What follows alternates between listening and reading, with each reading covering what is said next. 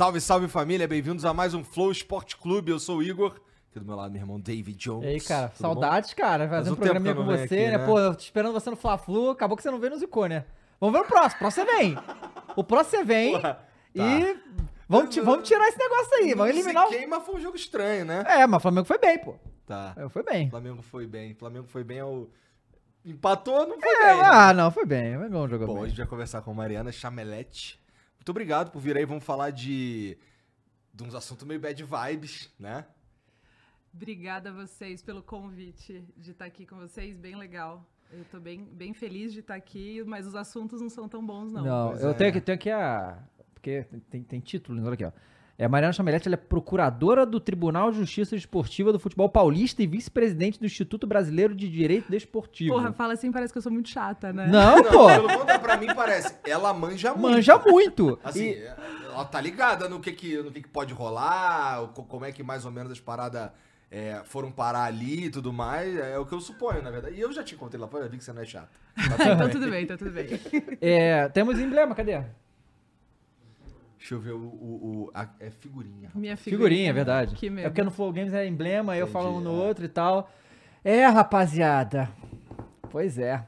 É, você pode resgatar isso aí no nv99.com.br barra resgatar. Penalidade máxima. É o que é o nome da operação, inclusive, né? Bom, bom é um nome. bom nome. Dar bom nome nome. de operação é a mesma coisa que dar nome em esmalte, né? Eles tiram uns nomes aleatórios. Quando tinham muito- muitas operações da Polícia Federal, funcionava assim. Iam uns minha nomes à favorita toa. é Satyagraha. Satyagraha. Essa é, É, um nome- chique, são nomes chiques. Ô. E essa faz todo sentido, né? Porque essa operação, a maioria da. A maioria das ocorrências ali, principalmente na primeira fase, eram relacionadas a pênaltis. Então, por isso que é a operação penalidade máxima. Então, é uma operação que o nome até que faz sentido. É, e que é engraçado porque começou isso ano passado, aí foi o negócio dos pênaltis. Aí a galera, os que estavam arrumando isso, falou, cara, pênalti dá muito na telha, né? Porque tava, né? Dá muito na telha. Então vamos, o cartãozinho aqui, os canteiros, sabe Deus o que mais. Mas me diz uma coisa, é, explica pra gente o que, que uma procuradora do Tribunal de Justiça Esportiva faz e o que, que é o Instituto Brasileiro de Direito Esportivo. Então, eu vou falar um pouco. É, eu sou advogada, Uhum. então. é, no Tribunal de Justiça Desportiva, eu tenho essa atuação como procuradora. Procuradora- A Justiça Desportiva é um instituto que existe no Brasil, que está previsto na Constituição. Então, uma justiça diferente da justiça comum, que ela vem ali para resolver de forma rápida as coisas relacionadas a competições esportivas. Então, fatos. Então, tem um código, que é o Código Brasileiro de Justiça Desportiva, que tem ali uma parte que é teórica, uma parte que é processual, então como tem que ser esses procedimentos, e aí no final ele vai ter ali, na última parte dele, ele vai ter infrações, então ele vai ter lá condutas. Então, praticar um ato hostil dentro de campo. E aí vai dar ali os exemplos do que são e as penalidades. Então, quando o atleta ele toma um cartão vermelho é expulso numa partida, chega a súmula no Tribunal de Justiça Desportiva ali, chega na Procuradoria, a Secretaria encaminha para a Procuradoria, a Procuradoria avalia e vê se teve alguma outra infração. Então, o treinador xingou o árbitro, foi expulso. Ali vai configurar uma infração contra a ética desportiva. Então, isso chega, a gente faz uma denúncia e aí isso vai para julgamento por auditores. Então, é como se 100% fosse... das vezes. 100% das vezes que tem irregularidades em partidas. Aí eu tô falando de coisas que acontecem dentro de campo, mas é, podem ter coisas que acontecem fora. Então, por exemplo, a própria infraestrutura do estádio, se o gramado não está em condição, se um torcedor arremessou é, alguma coisa dentro de campo. Então, coisas assim que fogem da normalidade, se elas configuram infrações aí no CBJD, elas chegam na procuradoria para a gente oferecer a denúncia. Então, o procurador de justiça desportiva ele vai ter um trabalho mais ou menos parecido com o que um, pro- um promotor de justiça faz no direito penal. Então, essa parte de, de acusar ou de fazer pareceres ali para opinar sobre determinados fatos. E aí tem outras coisas que também podem chegar à justiça Mas desportiva. sempre provocado, Mário? Ou vocês também é, podem. Não, é, não tomar precisa. iniciativa. A gente pode também tomar iniciativa, não precisa necessariamente ser provocado. Eu tô trazendo aqui o exemplo da súmula. Mas às vezes tem coisas que aparecem, sei lá, na imprensa e que aí é, a gente olha e fala, putz, isso pode configurar uma infração. Aí dá para oferecer uma denúncia se já for alguma coisa muito flagrante ali, que já tiver muito indício suficiente ali de materialidade, que é que de fato aconteceu e de autoria, que é dá para você identificar quem cometeu. E aí dá para oferecer a denúncia ou dá para instar um inquérito também, que é um procedimento de investigação. Nesses casos da penalidade máxima, aí a atuação ela é restrita, né? Então, esses casos da penalidade máxima relacionados ao Campeonato Brasileiro, eles vão para o STJD, Tá. que é o tribunal relacionado à CBF. Esse em que eu atuo é relacionado à Federação Paulista de Futebol. Então, a competência dele é relacionada aos campeonatos organizados pela federação, que aí é Paulista A1, A2, A3, A Bzinha, os subs todos, femininos, enfim. É, todos esses campeonatos. É, no caso da penalidade máxima, chegou uma informação que a gente teve por meio da imprensa, é, falando que teria ali um- um- uma partida que supostamente teria sido alvo de manipulação. E aí, então, a gente pediu para instaurar um inquérito e esse inquérito está acontecendo ainda. A gente não sabe ainda o que, que vai ser feito e, enfim, aí sobre isso eu também não, não posso dizer muito porque Claro. esse caso está acontecendo. Aham. Pô, interessante. É... O lance, assim, então, o que... mas eu suponho que o que acontece mais no teu trabalho é usar a súmula de base pra, então, atuar, né? É, Isso a- tem toda a rodada? Toda rodada, Rapaz. toda rodada. E aí, como eu sou daqui de São Paulo, quando eu falo, as pessoas acham, putz, então em abril acabou o trabalho, né? Aham. Porque já, já acabaram os estaduais, a 1, a 2 e a 3. Mas não. A secretária lá do tribunal é a Júlia, que é uma amiga minha também. Ela fica mais enlouquecida é, nessa época, porque aí começam os campeonatos de base. Então, sub-20, sub-17, sub-15 sub-13, e aí acontecem problemas muito mais pontuais, porque aí você tem clubes que têm, ah, eh, têm menos, menos estrutura de gestão. Então aí tem outros, assim, gente que perde prazo para inscrever, inscrever atleta e coloca para jogar atleta irregular. Aí coloca ali. Então, o trabalho pesado mesmo da gente do tribunal começa agora que os Na campeonatos. Copa Paulista também. Copa Paulista vai começar ainda. Agora tá rolando a terceira, di- a quarta divisão, que na verdade não é, a segunda divisão, que é a Bezinha, que é o Sub-23. E aí os clubes que ganham, né, eles têm acesso para para três, que é o- a nossa primeira divisão aqui do futebol de São Paulo, é a 1, a 2, a 3. E aí o Sub-23, que é a Bezinha, é a segunda divisão. Entendi. Tá, então, é, vamos lá. No caso da penalidade máxima, a, parte aqui do, de São Paulo tem um caso que está sendo investigado. É, tem um caso que está sendo investigado. Tá. E aí, os demais casos estão lá no Rio, no STJD, que é vinculado à CBF, e que aí está fazendo ali. Ali já tem uma denúncia que foi oferecida, uma denúncia bem longa, eu consegui ler, acho que tem 98, 99 páginas, é uma denúncia super extensa, e que traz ali os elementos e que houve a denúncia. Não sei ainda quando ela está pautada para julgamento, mas acho que já deve ser aí na semana que vem. Mas isso começou lá no Ministério Público de Goiás, né? É, a Operação Penalidade Máxima, ela começa no Ministério Público de Goiás. Por causa da denúncia do presidente Vila Nova, não foi isso? Exatamente. O presidente do Vila Nova vai, procura o Ministério Público, Uhum. leva uma informação, e aí eles começam as investigações e aí deflagram a primeira fase da operação. Quando eles deflagram a primeira fase do- da operação, eles pegam ali os celulares, eles apreendem os celulares de Uhum. algumas pessoas e começam a investigar os celulares dessas pessoas. E aí começam a olhar grupo de WhatsApp, Uhum. é, tem, que- tem a quebra de sigilo bancário, então eles começam a analisar as transações bancárias. E aí, a partir daí, eles vão chegando a outras pessoas. E aí eles deflagram a segunda fase da operação. E aí, dessas pessoas, aconteceu a mesma coisa. Então, eles também aprenderam os celulares dessas pessoas.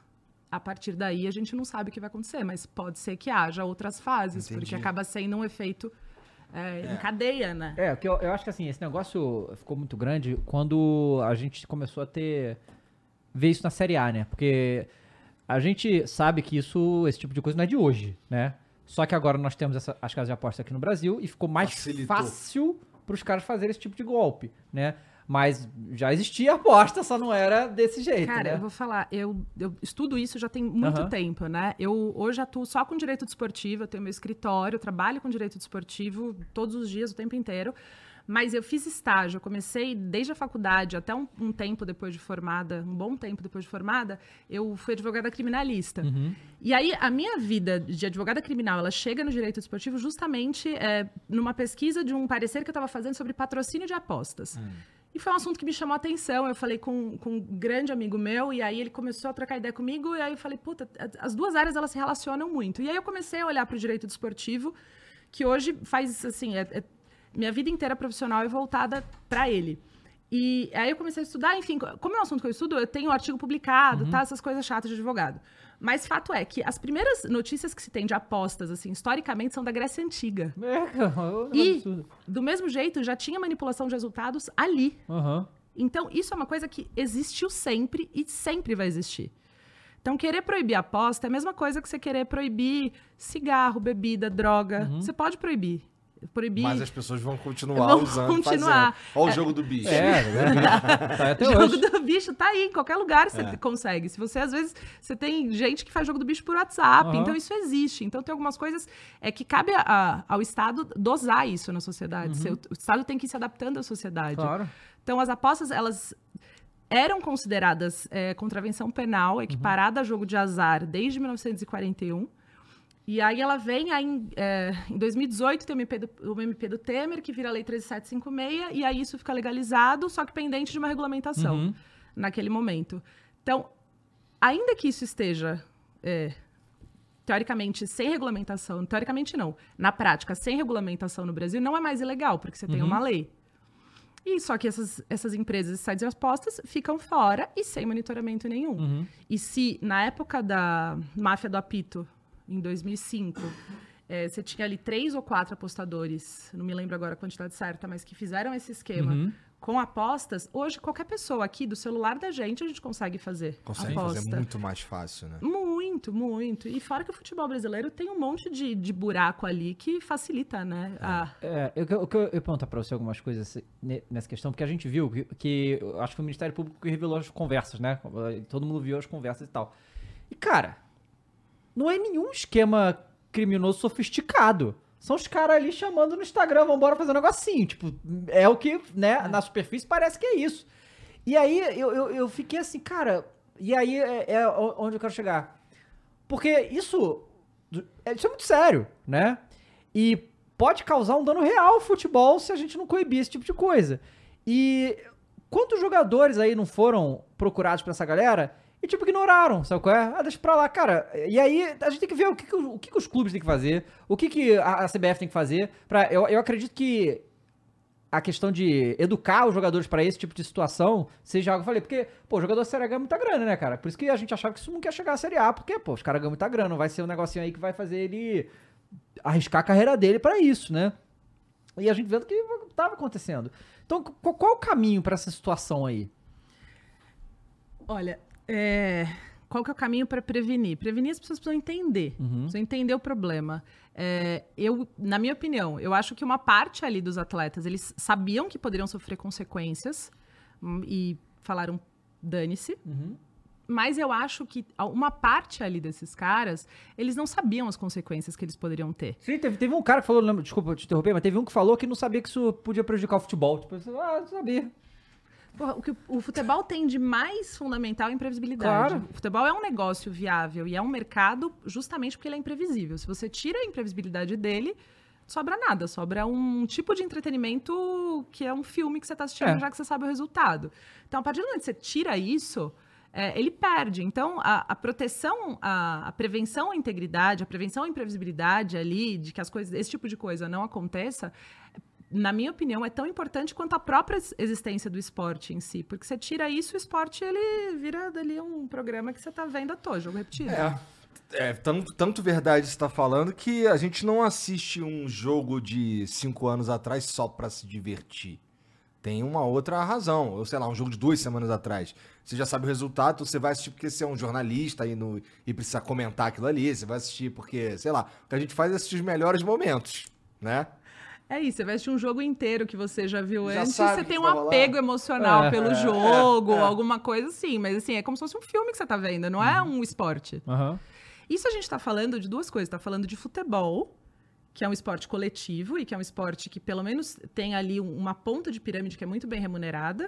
Mas quando você traz isso e para modalidades individuais, Uhum. que você pega, para você ter um resultado ali, você precisa corromper, sei lá, um tenista. E tem um tenista brasileiro famoso aí, que era ranqueado, acho que chegou ao ranking top 10 aí, e que foi banido do tênis Uhum. justamente por se envolver em manipulação de resultados, que é o feijão. É, e, e dentre outros tantos esportes individuais. E você pega o futebol de futebol de base mesmo. Qualquer, qualquer é, partida de qualquer esporte que esteja disponível num site de aposta, ela está suscetível Uhum. a ser manipulada de alguma forma. E agora nessa operação pegaram um grupo, né, de agentes. Quantos mais será que não existem aí no Brasil que a gente nem sabe? Então, fala, Putz, é, cara, qual, é muito complicado. Muito. né? O que, eu, que eu, a, a gente foi olhar, porque a gente não tem nada de lei, né? A gente foi ler algumas coisas e tal. Na verdade, todo mundo que cobra esporte, ninguém entende nada. Todo mundo confuso, né? É, a gente que, né, da parte de entretenimento. Mas advogado também é confuso com muita coisa. não, viu? tudo bem, Fica mas eu, quero- eu justamente quero te perguntar, porque o, que eu li do. do eu, eu li sobre a punição aos jogadores, mas eu vou te perguntar primeiro a, a punição a os, os, que, os organizadores dessa, dessa coisa. É, qual, qual crime que eles estão se enquadrando? Tá. Então, ah, a gente tem no Estatuto Torcedor três condutas ali que são O estatuto equivalentes. torcedor é, é, Estatuto Torcedor é uma lei. é uma lei. é Então uma lei. tem coisa criminal ali. tem coisa criminal. Tá. É uma lei que ela coloca o torcedor na condição de consumidor.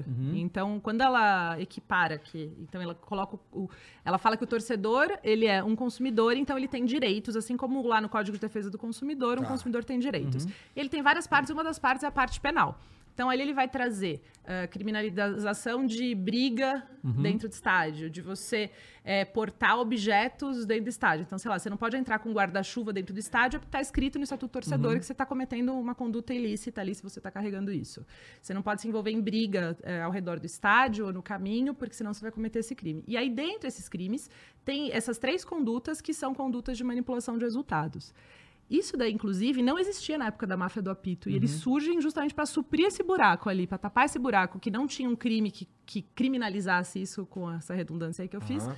Então, eles veem esses três artigos. E aí, então, um é equivalente à corrupção ativa, então, é daquele que paga. E Uhum. aí, os caras que aliciaram esses apostadores. é, eu não gosto nem muito de usar a palavra apostadores, porque eles são criminosos, né? Eles não são apostadores. Uhum. Não, eu não tô apostando. pô. Apostar Aposta é você é. Não, não sabe o que vai acontecer. é, é verdade, gostei. Então, esses criminosos que cooptaram esses atletas, eles cometeram esse crime ali do Estatuto Torcedor, e aí os atletas, eles cometeram outro crime, que é aquele que é o equivalente à corrupção passiva, que é de quem recebe o dinheiro ou de quem aceita receber, ainda que não receba. Uhum.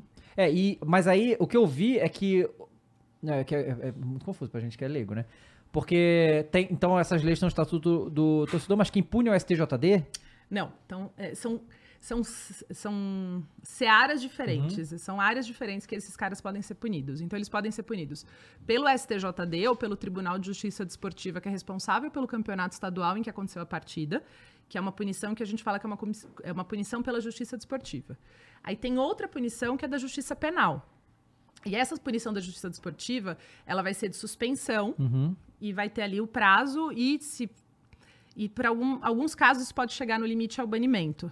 Mas é um pouco mais complexo. Assim, acho que o que importa aqui, é, para explicar assim, de maneira mais simples, é que essa suspensão que eles podem sofrer pelo Código Brasileiro de Justiça Desportiva. Aí, passando para a justiça penal, tem ali esses crimes que a pena máxima é de seis anos de prisão. Seis anos de prisão, na prática, não é regime fechado Sim. O que é um problema. Mas aí quando você pega que foram várias condutas, aí isso pode agravar e aí sim pode ser levado ah, à prisão de fato. E aí além dessas eh, duas áreas que eles podem ser penalizados, eles podem ainda ser condenados a indenizar a sociedade. Então lembra que eu falei que o consumidor é, é- que o torcedor é como um consumidor? Então ele enquanto consumidor, então a coletividade, então não é você torcedor do Flamengo, ou torcedor do Palmeiras, ou torcedor do Corinthians, que vai receber em dinheiro. Mas a coletividade pode ser é, indenizada. Então, esses caras eles podem ter que pagar uma indenização. E aí, como se não bastasse ainda, tem as penalidades que podem vir do que a gente chama as entidades de administração do desporto, que é uma palavra bonita, assim, para falar as federações, confederações e as federações internacionais. Então, no caso do futebol, FIFA, CBF e Federação Estadual. Então, ainda tem outras penas ali previstas. Então, eles podem ser penalizados em diversas áreas diferentes. É, e isso que eu ia te perguntar, a FIFA tem algum envolvimento nessa história? Porque quando. Porque aqui no Brasil, o, se, o, se tem um time devendo e você denuncia pra FIFA, os caras ficam suspensos de fazer contratação. É, tem né? o transfer ban. Transfer ban, é. É, a FIFA pode intervir nesses casos. É, o código disciplinar da FIFA é, é um, um código de conduta, assim, um código disciplinar como qualquer empresa pode ter. Então, a FIFA tem um código disciplinar que traz ali algumas disposições, algumas orientações. Então, por exemplo, caso do Vinícius Júnior, racismo, ela Aham. vai trazer ali umas disposições relacionadas é, a caso de racismo, o que, que ela pode fazer? Manipulação de resultados. Está ali previsto que é, a FIFA tem competência para julgar esses casos, não importa onde eles aconteçam. E ela pode impor penas para esses atletas e para esses clubes que ficaram omissos, então que sabiam e não fizeram nada.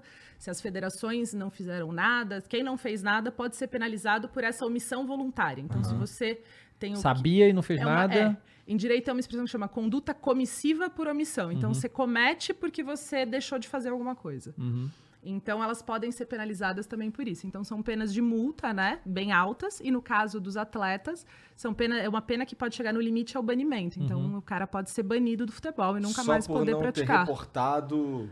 É, o caso de não ser reportado é, é para as para entidades e é o atleta que se omite, ele pode ser penalizado, mas o atleta que age, ele pode chegar nessa pena máxima de banimento. É Tá. que o atleta que deixa de, de comunicar, ele dificilmente vai ser banido, a não ser que seja uma coisa muito absurda, né? Tá. E aí, tendo em vista isso que está acontecendo aqui no Brasil, porque, assim, é, a gente descobre porque o Ministério Público tá fa- revelando as coisas e tal.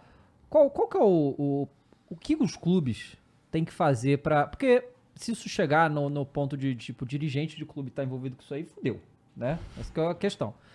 É, o que, que os clubes deveriam fazer agora nessa situação? Porque vão- eles não estão fazendo nada, né? Então, no Ah, momento. Suspenderam os Não, caras que os que estavam envolvidos suspenderam, beleza, mas assim, em, em questão de, tipo, como prevenir isso, como fazer e tal. Cara, eu acho que o, o canal pra isso é justamente pra você tentar. Eu falei agora há pouco e não concluí meu raciocínio, né? Que isso nunca vai deixar de existir, mas Uhum. como que você faz pra minimizar? Prevenindo. E como que você faz pra minimizar? Então, no nível dos clubes, o que, que você pode fazer? Os clubes eles podem ter é, ferramentas internas. Então, no código disciplinar dele, ali, no código de conduta dele, ele tem que ter ali expressamente estabelecido como, que, como esses caras têm que agir, quais condutas que eles é, é, não podem cometer. E aí isso vai desde uma coisa que é.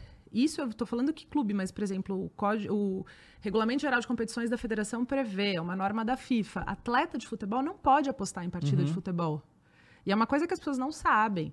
É, e aí, a partir desses códigos de condutas internos, então você tem ferramenta que você normatiza ali, então você torna regra o que pode e o que não pode ser feito e quais são as consequências. E a partir daí, você tem que ter mecanismos de fiscalização. Então, você tem que ficar em cima ali para ver o que está acontecendo e, no limite, obviamente, penalizar aqueles que cometem. Mas acompanhando tudo isso, processos educativos.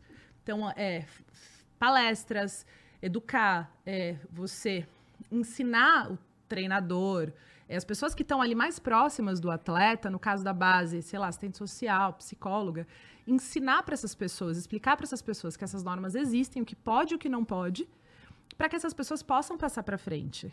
É, é uma, é, eu estava dando uma palestra num clube pro sub-13. Então, falando com a molecadinha, assim, falando disso, tentando uma linguagem mais simples possível ali para eles, explicando.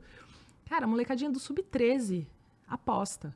Caramba, não, não pode, né? teoria, Não, né? não pode, mas não poderia nem assim, nem se eles não fossem É, sim, atletas, sim. né? Verdade.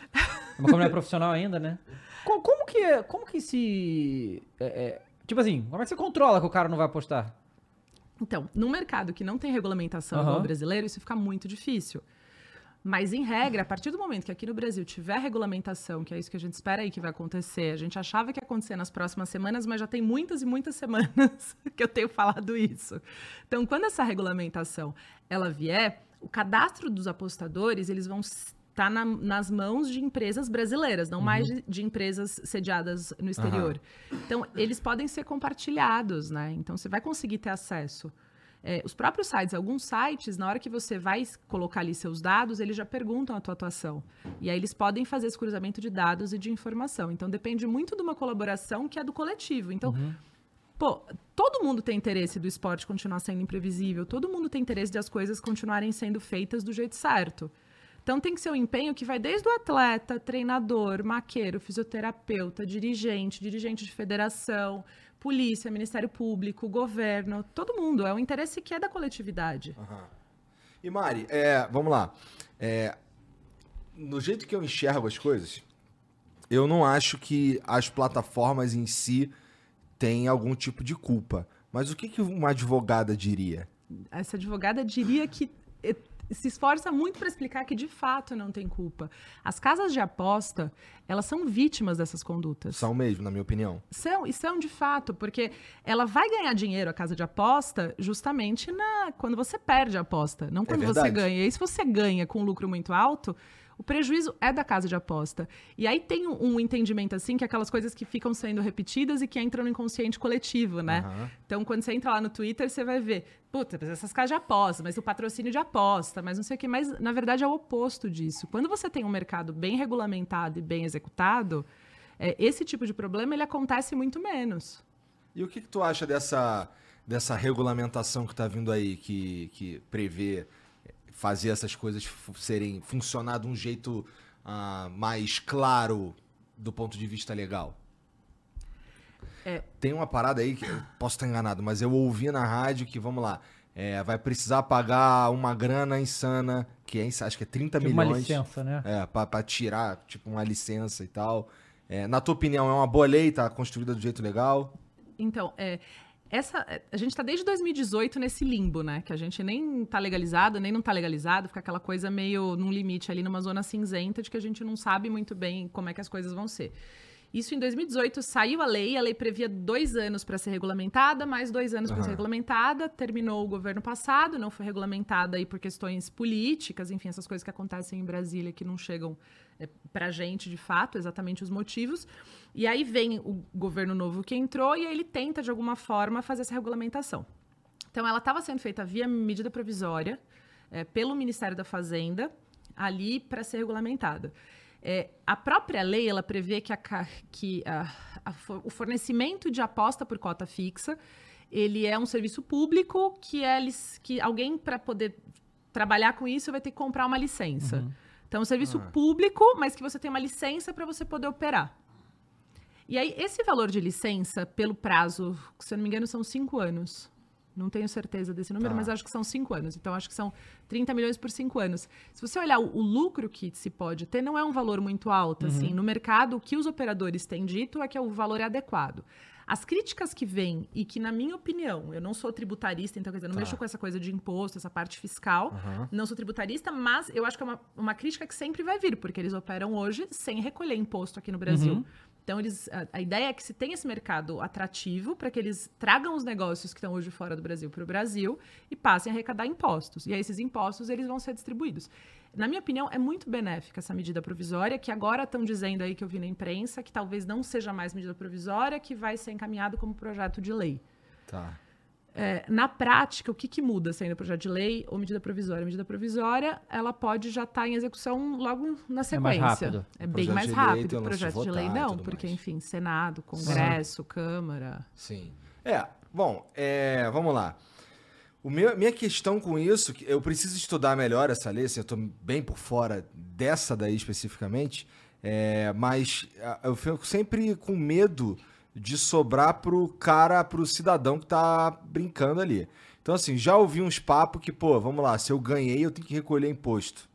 E aí eu fico, putz, caralho, mas eu meio que já pago imposto de renda, assim, que é um. Eu paguei o imposto de renda, peguei o dinheiro que sobrou do, do imposto de renda, é, apostei, aí ganhei um dinheiro, daí eu pego, daí eu tenho que debitar mais um pedaço de imposto, sei lá, não sei como funciona e preciso estudar melhor. Mas é, sempre, eu nunca gosto muito quando sobra pra nós.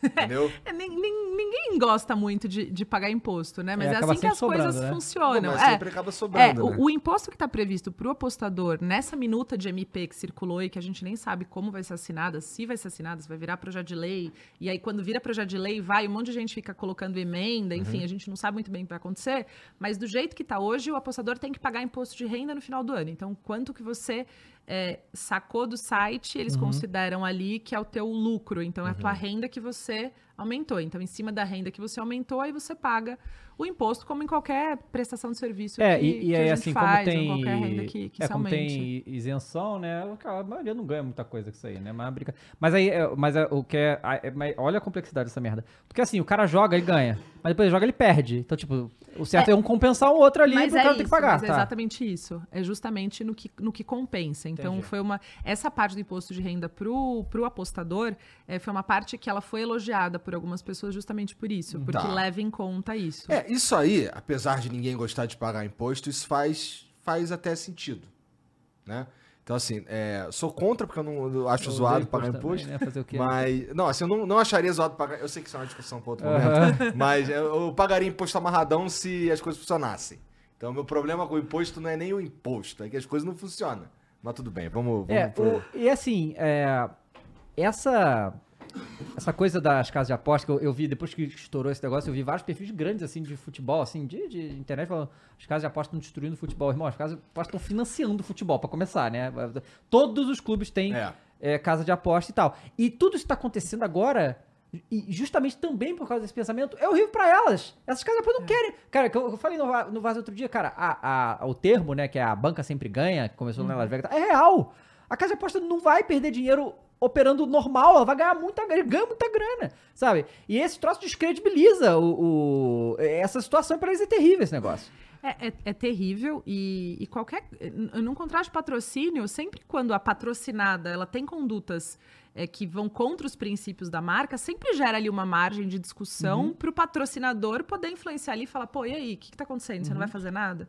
Então, acho que as casas de aposta, de alguma forma, elas podem é, fazer a pressão que é necessária para que essa prevenção seja feita. Sim. Por exemplo, a gente tem mecanismos de fiscalização, porque essas coisas de manipulação de resultados, nesse caso específico da penalidade máxima, você teve ali é, o presidente do Vila Nova que foi e levou a informação para as autoridades. Mas, em regra, e a gente já teve alguns casos aqui no Tribunal de Justiça Desportiva de São Paulo, é, que isso vem por meio de um relatório. Então, são empresas de monitoramento que elas vão e elas ficam analisando as odds, analisando as movimentações no mercado de apostas.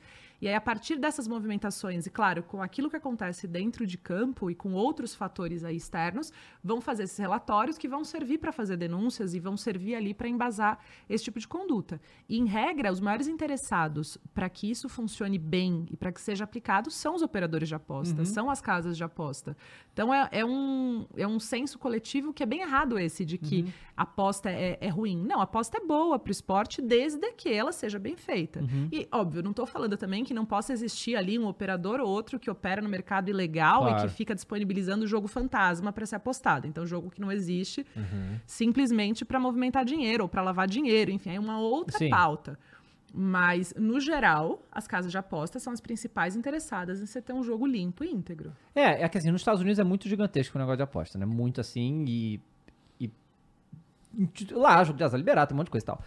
O que, que eles Você sabe o que, que eles fazem lá pra justamente conseguir identificar essas coisas? Tipo assim, os caras falam, tem alguma coisa estranha acontecendo aqui nesse jogo. Eles conseguem fazer isso? Então, tem esses mecanismos que são contratados, que são empresas especializadas Hum. que fazem esse tipo de monitoramento. Então, essas empresas, elas vão monitorando. Aqui em São Paulo, a gente tem um contrato com uma empresa que chama Sports Performance Integrity, que é SPI a sigla. É, na CBF, a empresa chama Sport Radar, tem a Gênios, tem várias empresas que prestam esse tipo de serviço. Então, o que, que elas fazem? Elas fazem duas coletas. Uma é uma coleta quan- qua- é, quantitativa de dados. Então, ela vai pegando dados, assim, ela, é, no caso, os algoritmos ali, as coisas, vão captando e vão vendo. Então, você tem um gráfico que vai ter ah, a normalidade para essa partida no mercado pré-jogo tá aqui. Só que nesse jogo específico que está acontecendo nos Estados Unidos, na Holanda, Itália, Inglaterra ou no interior do Brasil, tá aqui tá o gráfico. E aí aquilo liga um, um- acende uma, uma luz vermelha ali. Mas para isso precisa de, uma, de um volume intenso, né? É, o gap está justamente aí. É, que você precisa, não necessariamente é um volume intenso, mas é um, um comportamento atípico do mercado. Nesses casos da penalidade máxima, alguns jogos eles não foram identificados porque as apostas eram quando a gente faz aposta múltipla. É, a múltipla. O É, cara quando as pessoas eu- fazem eu- apostas que múltiplas. era uma aposta, o cara fez uma múltipla, ele botou 70 reais, uma coisa assim, e ia voltar 180 mil. Nossa! É. Mas aí 70 reais é pouco, né? Então, assim, e, e- e é, É comum. difícil de aparecer, É né? comum é, vagabundo fazer apostas múltiplas loucas, é comum, né? É, é, é bem comum fazer e aí o sistema ele pode ter ali, agora isso já está evoluindo. E aí, conforme o mercado ele evolui, esses sistemas, obviamente, eles vão evoluindo. E aí, quando eles identificam os buracos, aí são aqueles caras que ficam no computador ali, que, enfim, eu não sei nem de fato Aham. fazer conta de matemática com. Essa, esse, isso que aconteceu aí, da, da penalidade máxima, da denúncia e tal, será que a, a gente conseguiria perceber se não houvesse uma denúncia? Sabe dizer se. é, se tem. se- eu, eu suponho que esteja, esteja sendo investigado, mas parece que tinha um histórico, é como eu imagino. Tinha, galera- os caras vêm fazendo isso, vêm fazendo isso, vêm fazendo isso, vêm fazendo isso, até que chegou aqui, o cara viu e denunciou. Então, é, é, significa, se isso for verdade, que assim, que é algo que é difícil mesmo de, de pegar, porque isso, isso, claro, se for verdade. O cara vinha fazendo até que alguém pegou. Então, assim, poderia não ter ninguém visto aquela porra e a gente nem estaria falando disso aqui Não, agora. na, na verdade, é, não, ninguém, não é que ninguém viu. A gente falou isso no Vaza quando aconteceu. Um, é, rolou um bagulho no jogo lá do Vila Nova. Aham. Só que a parada não aconteceu. Então o cara que apostou e fez o esquema, ele perdeu o dinheiro. E ele ligou puto pro presidente do Vila Nova. E O cara, se, o cara se entregou, sabe qual é? Achando, não sei o que ele achou que o presidente do Vila Nova ia fazer, mas assim, né? E aí, é aí que ele denunciou. Então, assim, isso é, é- é pior do que você tá falando. Porque é, foi o cara que, se, né? Ele mesmo que se entregou, né? Mas imagina se o cara, se o, se o presidente do Vila Nova não leva pra frente. Sim. É. Ia continuar E é isso. Isso aí, é difícil identificar. Esse que é o negócio. Isso aí deve acontecer. Isso acontece muito, porque muito jogador vai ser aliciado e não fala nada, deixa pra lá. Às vezes também não é nem ele que cuida das redes sociais, é outra pessoa que vê, mas, mas já saiu é, algumas de alguns jogadores, o, o- eles responderam, os caras falaram, não, cara, faço isso não, sabe qual é? Tipo, é, é- é isso que tem que ser levado mais a público, né? E, e- e é isso que tem que ser feito. Você precisa instruir esses atletas e falar assim, cara, tudo bem, você pode até não ser pego, mas se essa. Eu vou falar um palavrão À vontade, essa Se merda. essa merda continuar acontecendo, é, o mercado em que você vive, que você tem o sonho de ganhar mais, de, sei lá, trabalhar na Europa, de conhecer o mundo, de melhorar a vida da tua família, enfim, qualquer sonho que o cara tenha, é, esse mercado vai deixar de existir. Então, é um pouco esse processo de você educar, isso é efetivo. E a partir do momento que você educa, as pessoas elas ficam mais desconfortáveis, porque é um assunto é, que, no geral, as pessoas não paravam muito para pensar na gravidade e, e talvez achassem que isso não acontecesse, ou, ou aquela, aquele senso comum assim de que ah, o árbitro roubou, o árbitro ganhou dinheiro para fazer isso, ou mala branca, mala preta, mas ninguém olhava para isso. Então, eu acho que agora a gente tem uma janela de oportunidade interessante para a importância certa ser dada. E para que as pessoas que forem procuradas. Aí eu tô falando, a gente fala de atleta no, no geral por conta da operação, mas isso pode acontecer com um treinador. É, a gente tem várias investigações sobre isso no Brasil já de muito tempo e que ficam acompanhando, assim. Então, hoje o cara tá jogando no Clube X e ali tem um caso que é estranho. Depois ele vai pro Clube Y e lá também acontece. E assim ele- eles vão passeando. Então, é, é um pouco por aí, assim, é você instruir as pessoas que elas precisam denunciar. E precisam denunciar sob pena também de serem punidas. E que os próprios clubes têm essa obrigação de denunciar. Só que boa parte nem sabe dessa obrigação que tem, não sabe das consequências e não se preocupava com isso até essa bomba explodir. Mari, é, é claro que eu acho que esse caso é mais grave do que o que eu vou te perguntar, mas ah, teve um, um- existem casos também de pessoas, jogadores que agem de uma maneira ou de outra por conta de fantasy game, né? Mas você acha que isso chega a ser um problema? Por exemplo, um, um, um, late- um- um zagueiro que não quer fazer falta porque não quer perder ponto no fantasy game. Olha, qualquer coisa que afeta a imprevisibilidade do esporte é um problema. Então você precisa olhar para isso com cuidado, mas é que a questão da aposta mesmo, da manipulação, é mais grave É mais porque grave. É, é financeira. E assim, os caras usam isso para lavar dinheiro. E aí a gente sabe que só dá para lavar dinheiro, dinheiro que é sujo. Dinheiro que é sujo vem É, de vem- assim. outras práticas criminosas. Tem um estudo da Interpol, é, eu não vou lembrar agora o ano, mas é bem antigo, assim, talvez 2011, 12, que ele já falava que os caras que traficavam drogas na Ásia, eles já não estavam mais traficando, que eles estavam todos partindo esses negócios ilícitos dele para manipulação de resultados. Isso a gente está falando de uma década atrás. Então, é- é- é- a minha percepção é de que é bem mais sério do que o cara que quer fazer menos falta, ainda que também seja muito prejudicial. É. E, e, assim, o que, que pode acarretar pro nosso campeonato? Tipo assim, descobrem aí que rodada X do Campeonato Brasileiro do ano passado, por exemplo, o, o cara fez um pênalti e foi nesse esquema aí. O, o- o que, que tem previsto em regra pra uma coisa dessa? Então, falando de justiça desportiva, né? Justiça desportiva que lá atrás, 2005, mandou refazer as partidas porque estava durante o campeonato. É, um dos princípios ali da justiça desportiva, de como que ela deve funcionar, é um princípio que chama pro competizione. Então, que é o interesse da competição tem que preponderar. Então, eu não posso parar um campeonato, eu não posso mandar refazer uma partida, eu não posso é, interferir num campeonato diretamente, a não ser com uma justificativa que seja muito grande, muito absurda. Nesse caso, apesar da gravidade, é um campeonato que já acabou. E que os- não era uma manipulação propriamente de resultados, né? Na verdade, é uma manipulação de lances da partida. Então, que não tem como você é, prever e dizer que ah, se aquele pênalti que foi cometido teria afetado o resultado e que por conta disso essa partida necess- necessitaria ser refeita de um campeonato que já acabou. Então, é, não, não existe essa possibilidade agora de a justiça desportiva interferir num campeonato que já foi. Mas e no atual, se acontecer? Aí no atual vai depender muito do caso, assim, vai depender muito a possibilidade de fazer, existe a possibilidade é, desse tipo de interferência, mas não é o mais comum, justamente por conta desse princípio do, do pro competizione. Cara, que, que coisa de maluco isso aí. Pois é. E, pô, e a gente tem. A gente tem uma galera que tá sendo. que tá sendo sacada, né? A galera que tá sendo suspensa e tal. Os. os suspeitos. São suspeitos ainda. São denunciados. Já Denunciados. ah, tem a primeira fase da operação, eles já são denunciados, porque eles já estão sendo processados criminalmente. A segunda é, e os da segunda fase que foram presos, eles estão sendo investigados. Mas suspeita é uma palavra que você pode usar, já que ninguém ali foi condenado Aham. ainda. Tá. É. Mas, vamos lá. eu fico pensando se. ah, oh, bom, cara, bom, eu, eu não é advogado que tá falando, tá bom? Sou eu. Tá. Eu que tô falando. É, vamos lá. Esses cara, vamos dizer que esses que tenha um cara desse daí que é inocente.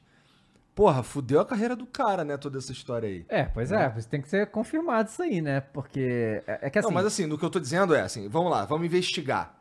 Vamos investigar. Ih, rapaz, esse cara aqui era Então, inocente. isso aí é uma coisa que realmente a gente já viu uma preocupação, porque tiveram alguns personagens, é, jogadores foram citados, e aí os caras escutam citado, já acham que o cara. deu- Mas às vezes o cara foi citado pra falar que, tipo, que ele não fez nada, sabe qual é? Teve o caso do Maurício do Internacional, que ele foi citado, o Internacional veio a público falar que o Maurício tinha mostrado tudo pra eles e não tinha nada, sabe qual é? Então, isso é uma coisa pra se preocupar realmente, Pois né? é, porque vamos lá, é, é, se a gente começa, se a opinião pública mesmo, por exemplo, o cara foi citado.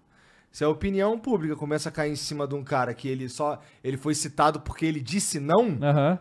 E, e- e a informação vem pela metade, a gente tem um cara um problema foda porque a internet é foda, as É, coisas andam é. muito rápido. Mas esse que é o problema, né? Esse que é o mal que a gente vive hoje, mas não só no esporte, mas em qualquer coisa. Em qualquer coisa. É o tribunal da internet. Sim. Então, assim, é grave mesmo. Então, é, para os clubes é, que, para quem eu presto serviço, que tiveram ali questões que me perguntaram sobre isso, a primeira coisa que eu falei, assim, falei, beleza, entendi que isso tá na imprensa, mas cadê as cópias do processo? Vamos olhar primeiro as cópias do processo antes de tomar uma decisão do que fazer com os contratos desses caras.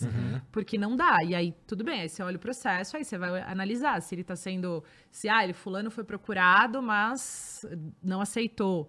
Ou imagina se eu viro pra você e falo: Ah, então, eu tenho um esquema lá com o Iguinho. Paga aqui pra mim que ele vai resolver pra gente. Quem que prova, sabe? Sim. É. Quem que vai provar isso? É, então é muito difícil, cara. E qualquer. O, o tribunal da internet, que é uma expressão meio.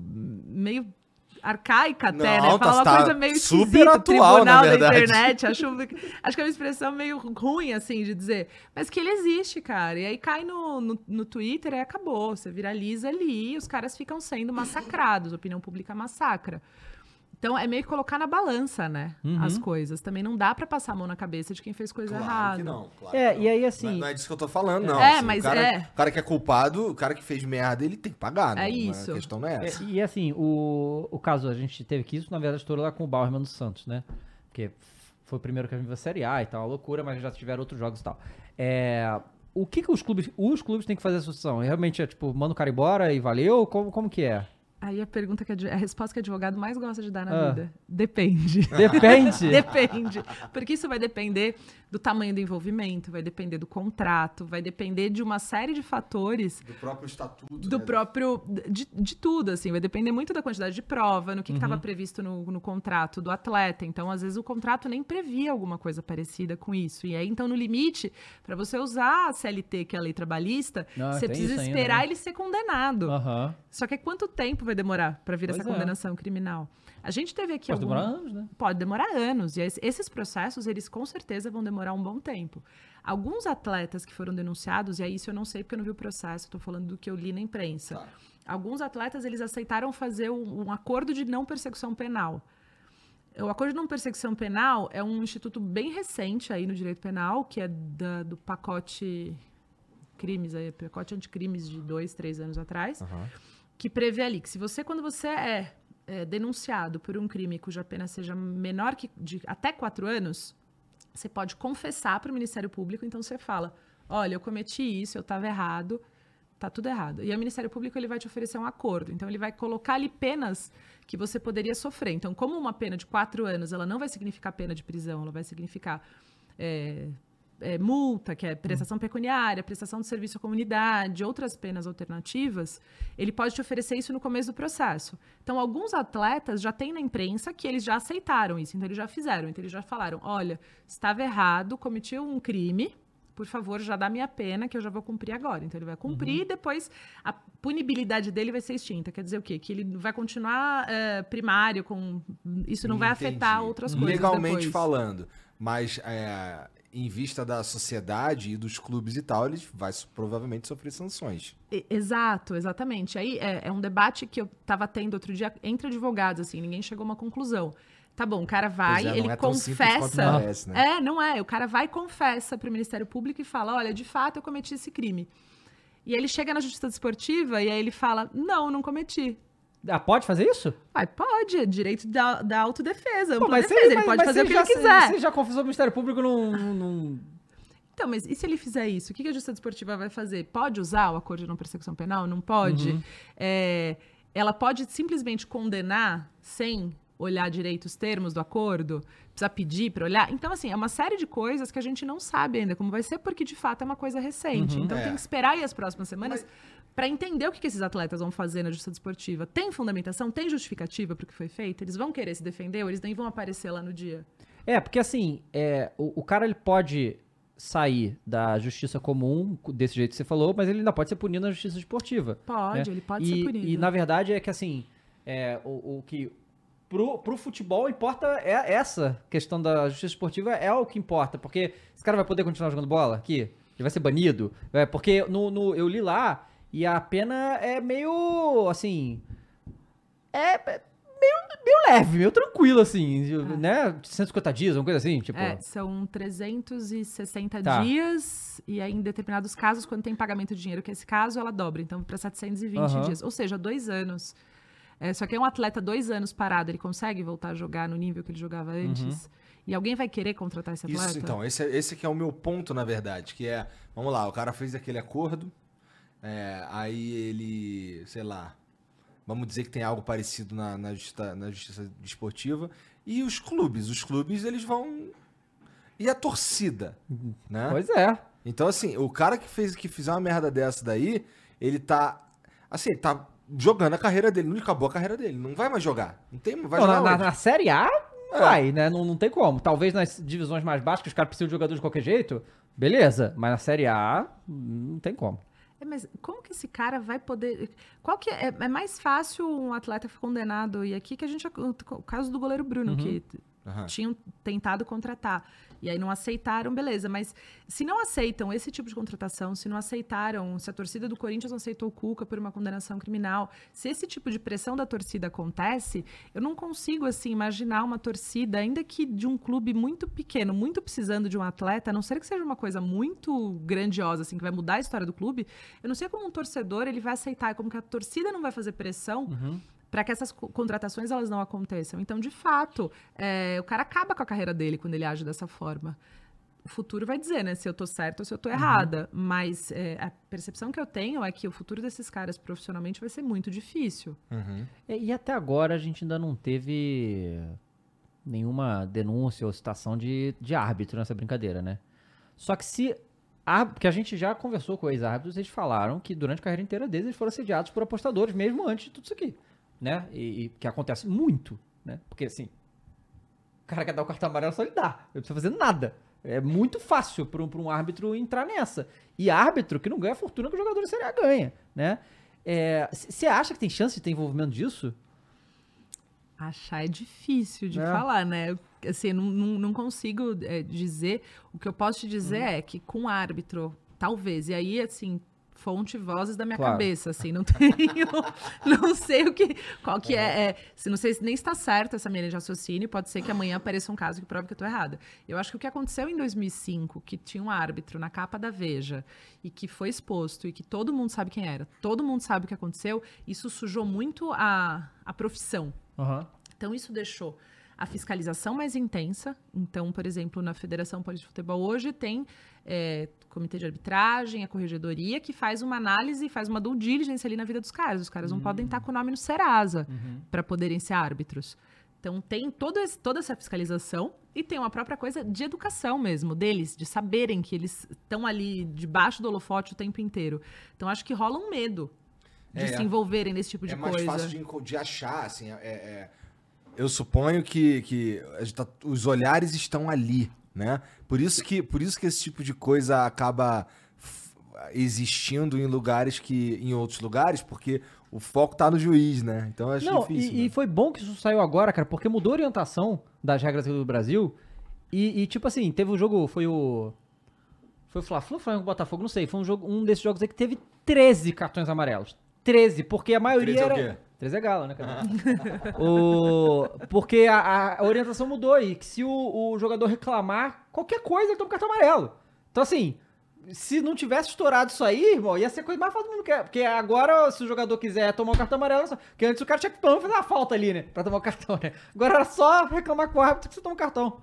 É, então, e, e eu acho que os árbitros, eles têm mais medo, né? Então eles já sabiam que podia acontecer com eles. Então tem lá, o Edilson foi banido, né? Sim. Então todos os árbitros que estão aí em atividade, imagino que, que os mais novos não se lembram do que aconteceu em 2005, mas, cara, a execração pública, o banimento, tudo isso, então isso já tá no inconsciente deles. Então eles já são, a partir do momento que eles fazem o curso lá na escola de árbitros, eles já sabem o que pode acontecer, eles são instruídos para isso. Então, eles têm mais é, consciência. E aí, fora que, além disso, você tem um número muito maior de atletas em atividade Sim. do que de árbitros. Então, é mais difícil, de fato, você conseguir instruir ali 22 para uma pessoa, pensando assim, sem contar os reservas. Sim. é.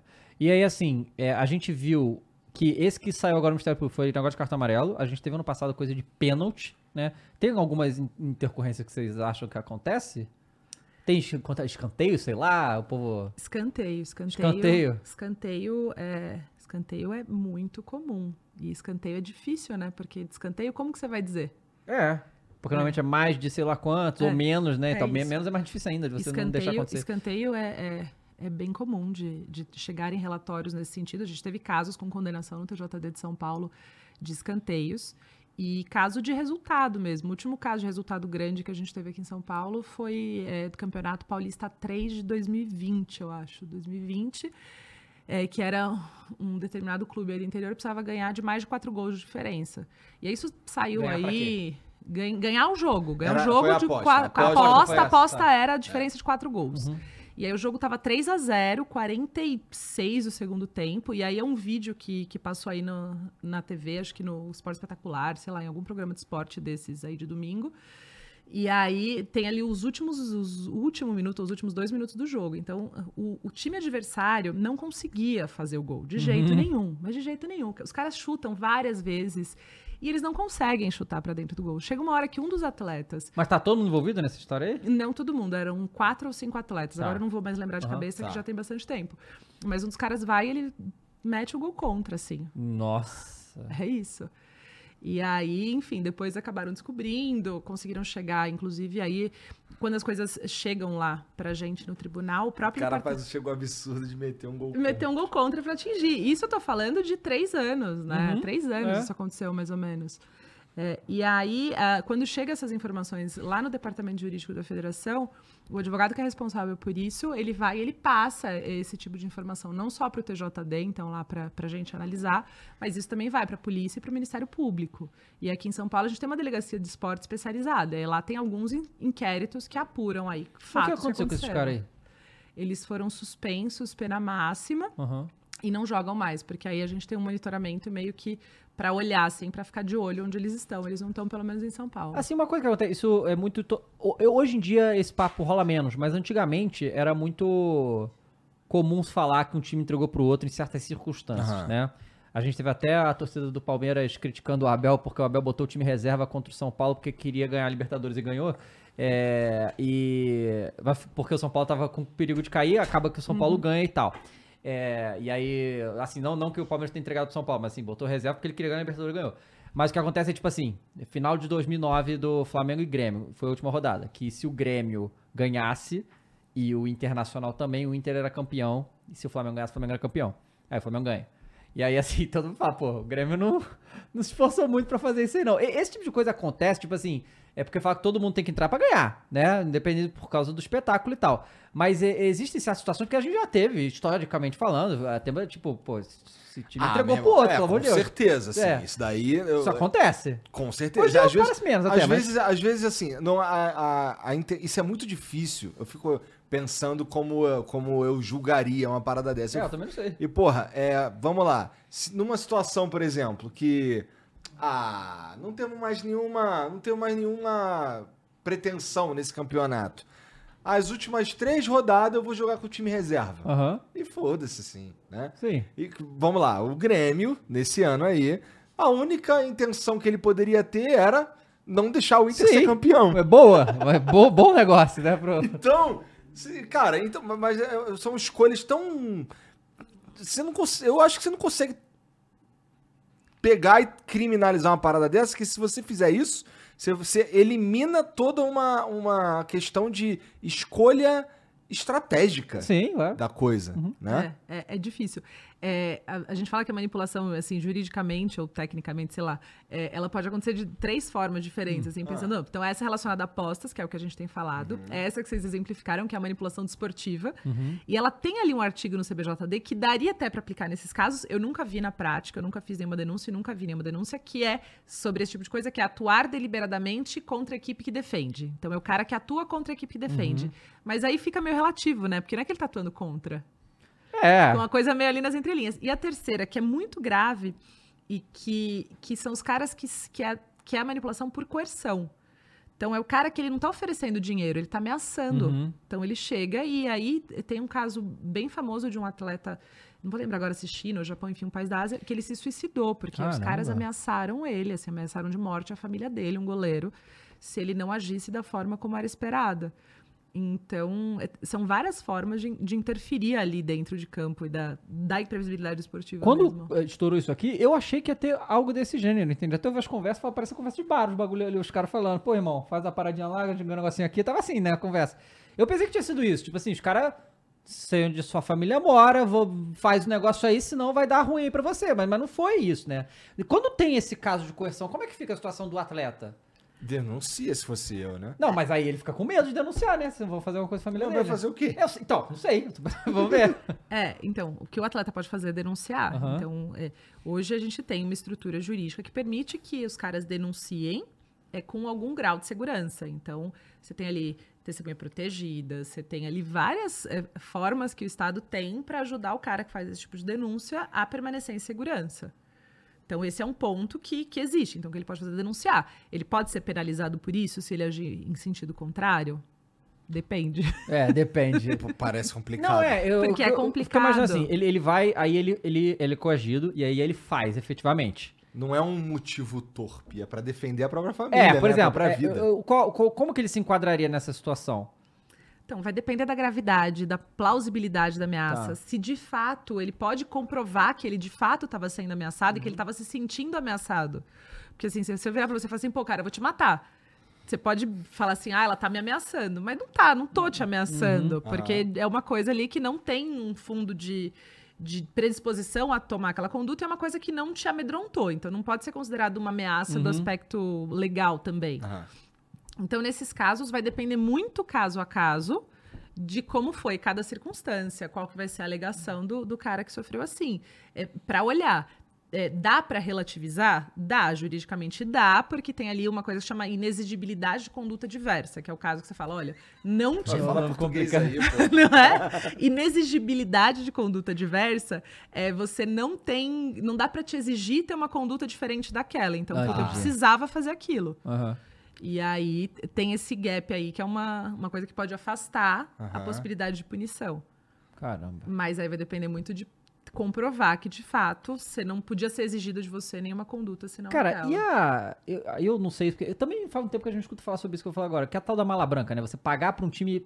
dar um incentivo pra um time ganhar de Anos alguém. 90, anos 90. Anos 90 tinha muito, né? Era falado, não que acabou isso aí, né? Isso é proibido? Em tese, sim. Em tese é proibido, porque a lei fala de você interferir na imprevisibilidade. eh, Mas eu só tô motivando, de- pô. Então, e aí a justificativa que tem, mas eu só tô motivando. Não, você aumenta a motivação, os caras que talvez não tivessem tanta motivação, então acaba mexendo, né? no- É, no- é isso. Então, assim, se você for olhar a letra pura da lei, não pode. Mas na prática, isso acaba não funcionando assim, que é a mesma coisa porque que o jogo do bicho ainda existe, porque é uma coisa que se A convenciona. mala branca que tu tá falando é tipo. ah, time X tem o, tem o jogo do time A e B. Aham. Aí o time. Aí o, pro, pro time X interessa que o B ganhe. Isso. Aí o time X vai lá e dá um incentivo pro time B Exatamente. ganhar do A. Tá. É, nesse caso, a gente tem um- um- uma, uma interferência externa, né? Mas, porra, assim, se eu tiver. Se o meu time, eu sou o time B, o meu time não tá tão interessado assim pra ganhar e o caralho, mas o. Mas eu quero incentivar como presidente do clube o caralho. Tu acha que é uma parada diferente?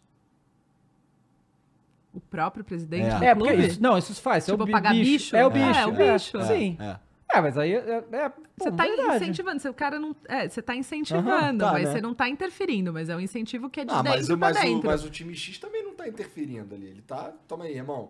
De presentes. Presente E aí. assim que você relativiza a mala branca. Por É. isso que não, não tem casos, porque é uma coisa que não, não vai afetar ali dentro Uhum. de campo. Seria a mesma coisa que, o- que o bicho. E, e aí, no caso, pagar pra um time perder, aí enquadra na manipulação, de manipulação resultado de estado esportivo. É, aí não pode, porque aí o cara tá agindo é, para prejudicar a equipe. Uhum. É, assim, o- outra coisa que eu ia te perguntar. Que é algo que acontece muito pouco aqui no Brasil também. Porque, de novo, você fala a questão de manter o campeonato e tal. O que, que tem que acontecer, em termos de justiça esportiva, para um clube perder ponto no campeonato? Porque esse, tipo, caso extremo, né? Que isso muda campeão, rebaixa time e tal, que já aconteceu, né? Com relação à manipulação de resultados? Não, não, em geral. Ah, no geral? Ah, gato. Putz, é, gato. Gato, que é? É, gato Caramba. é, 214 do Teve o, teve o, teve o, acho que Sandro Hiroshi, não foi? Acho que, acho que é esse o nome. O- esse cara era gato e deu uma merda na época, e faz um tempo, eu não vou Aham. lembrar legal. É, então escalação irregular de atleta, é, WO, enfim, algum- alguns casos ali tem WO. WO. Nossa, tem, nem existe mais, graças a Deus, não existe WO. nem essa palavra WO. Não existe onde? Não existe nas primeiras divisões. É. Não é. existe WO na Premier League. WO, os Mas caras não, não aparecem pra WO. jogar. É, não aparece pra jogar, isso Não, mas, não, mas não aparece pra jogar. Ah, Porque eu lembro que tinha a regra da WO que quando. 3x0 pro outro time. 3 é pro outro time, e isso É, ainda existe? Perde a pontuação. Pela justiça esportiva, perde, aí vai depender do REC, que é o regulamento específico da competição. Uhum. Então o REC vai estabelecer ali outras consequências que podem ter. é, não sei se 3 a 0 para outro time, isso vai depender de cada competição, mas pelo CBJ dele, perde os pontos que seria equivalente ao que ele ganharia, então menos 3. E aí, assim, porque a gente vê, eu acho que foi o ano, ano passado na Série B, o Vasco ganhando então na última rodada, vem pra, vai pra Série A. Mas rola uma situação que. Acho que o esporte perdeu os pontos por um. Ele acabou que o esporte não, não, não, não chegou, né? Mas perdeu os pontos por causa de questão de jogador regular e tal. O quanto a justiça tenta não influenciar no resultado do campeonato, porque a gente tá falando de acesso, ou campeão e tal. De tipo assim, o cara foi. O time escalou o jogador irregular por um acidente, assim, é? e o cara nem jogou, ficou só no banco. Isso ainda é infração, não pode. E teoricamente perderia os pontos. O, o tribunal ele tenta avaliar isso como tipo, cara, o cara nem influenciou no jogo, não vamos mexer no, no, no resultado de Então, campo. vai depender do artigo em que está a denúncia. Não, ó, sobre o Sandro Hiroshi, eu acho que eu falei merda, é um, muito mais complicado do que o que eu falei. Mas foi, foi um caso que o São Paulo se fudeu, teve, deu, deu um problema aí. É. Lá na- no final dos anos 90.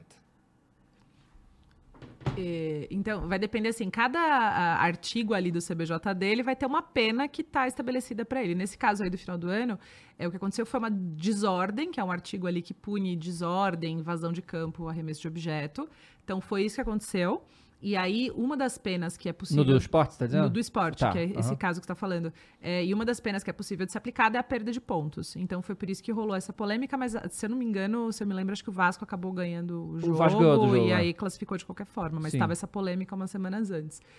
É, então, a justiça esportiva, como ela tem esse princípio de não poder interferir nas competições, não poder não, de ter que fazer tanto quanto possível para não interferir na competição, é, ela vai avaliar ali, caso a caso, quando que é a hipótese de se influenciar. Mas alguns tipos de artigos que estão ali, algumas infrações que elas preveem a pena. Então, necessariamente precisa perder o ponto. A escalação irregular de atleta é uma delas.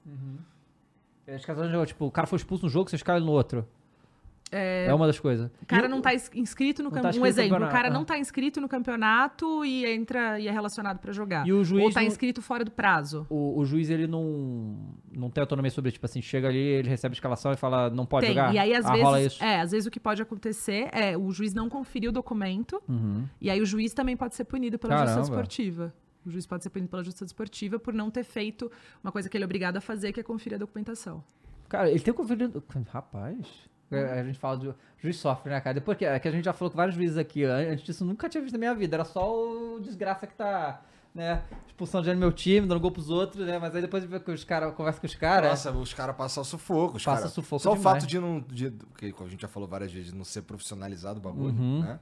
Então os caras têm que, sei lá, ele. De dia ele trabalha num bagulho e de noite ele é juiz, né? Ô Mari, a gente viu a semana, na verdade, esses dias aí, a situação que ocorreu lá na La Liga, né, com o Vinícius Júnior. E, assim, eu não sei se você tem conhecimento sobre as regras da La Liga, mas parece que não há regras sobre esse tipo de coisa, né? É lá, lá injúria racial não é um crime. É, não é um crime. e- Então, e- então mas- para mas- você, pra você ser, ser considerado, um, se você cometer um crime de racismo, tem que meter a porrada em alguém, Aham. tem que fazer uma É, parada porque. assim, só xingar é, não dá mas, nada, mas aqui né? a gente tem, a gente tem as leis contra o racismo e a gente tem as leis no futebol contra o racismo também, né? Sobre as punições e tal, que são outras coisas. Lá, lá ali não tem nada lá.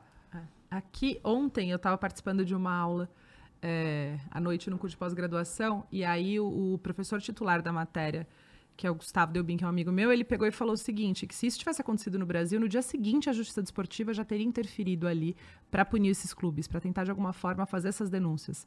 É só que lá isso não existe. Uhum. E não existe, assim, eu não conheço a regra da La Liga, eu não, não sei de fato, eu posso até ah, olhar depois e falo para vocês. É, Então, eu não conheço a regra da La Liga, o que eu sei é que é, injúria racial não é crime na Espanha, é, é uma cultura que é uma cultura que é uma cultura mais racista do que a nossa, ainda que o Brasil seja, a gente viva um racismo estrutural que seja bizarro aqui. Isso é muito presente fora e isso não é tão debatido quanto a gente debate aqui. Mas você tem mecanismos de a FIFA intervir nesses casos. Então a FIFA tem ali as regras para os árbitros. É, o árbitro deveria ter advertido, deveria ter paralisado a partida, só que nesse caso, salvo o melhor juiz, ele paralisou Paralisou. pela briga. É. Ele não paralisa. Tanto é que ele não constou Tá. da súmula. Ele paralisa pela confusão que aconteceu. Anuncia no alto-falante, que é o que isso pode ser, mas aí o terceiro passo é quando essa confusão não para, ele tem que suspender a partida e suspender no sentido de suspender pra voltar a acontecer outro dia ou interromper, acabou a partida. Uhum. É, se, se tivesse passado do X É tempo, é, acaba, né? é, eu não vou lembrar É, agora, acho que sei. são. Não sei se são 75, 80 Uhum. minutos. Aí se interrompe e acabou o jogo. Mas, enfim, nesses casos é o que pode ser feito dentro de campo. É, o código disciplinar da FIFA, que é aquele que eu falei lá no começo aqui da nossa conversa, Aham. que fala de manipulação de resultados, ele também vai falar de racismo. Então, ele vai prever que na primeira hipótese, é, então, no na primeira vez que uma torcida ou pessoas relacionadas a um clube elas se manifestam de maneira discriminatória, então não é só racista, mas aqui a gente está falando de racismo, de maneira discriminatória, ela pode ser penalizada com reduzir a quantidade de torcedores numa partida determinada e uma multa mínima de 20 mil francos suíços, mas na reincidência, essa pena ela pode ser muito mais alta e pode ter outras interferências, por exemplo, perda de pontos, é, exclusão de competição, é, obrigatoriedade de fazer um plano de, de ação com relação à prevenção. E aí, esse plano de ação, eu não vou lembrar agora de cor, mas ele traz ali alguns critérios que, inclusive, permitem, é, que permitem, não, que mandam que haja interferência externa, assim, de ONGs, de organizações da sociedade civil, de especialistas do, do assunto, para que possam desenvolver um plano. Eu acho que sempre quando acontece a mesma coisa de manipulação, sempre que acontece uma merda, você tem a possibilidade de você corrigir para que não aconteça de novo. As coisas lá pro Vinícius Júnior chegaram a um limite muito, Muito. muito, muito, grave. É.